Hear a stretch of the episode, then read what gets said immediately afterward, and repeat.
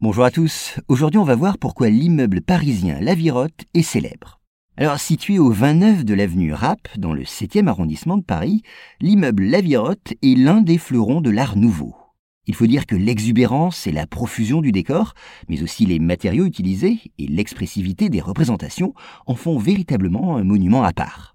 Soulignons d'abord que c'est en 1900 que l'architecte Jules Lavirotte, ancien élève des Beaux-Arts, construit cet immeuble de six étages.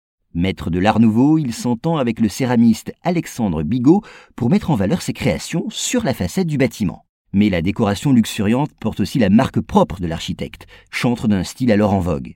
On y retrouve l'aspect légèrement irrégulier et les lignes courbes de ce que certains ont qualifié par dérision de style nouille.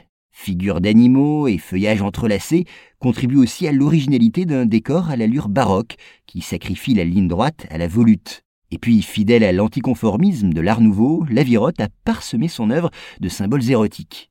Ainsi, la porte d'entrée est encadrée par deux nus, dont l'un, par sa pose lascive, provoque les passants.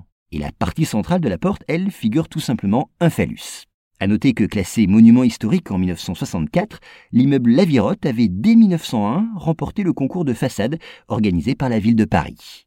Mais cet immeuble n'est pas seulement célèbre pour sa façade. Certains éléments intérieurs expliquent aussi sa notoriété. C'est le cas par exemple de l'escalier de service, conçu en métal. Ces marches, elles, sont en verre pour diffuser davantage de clarté.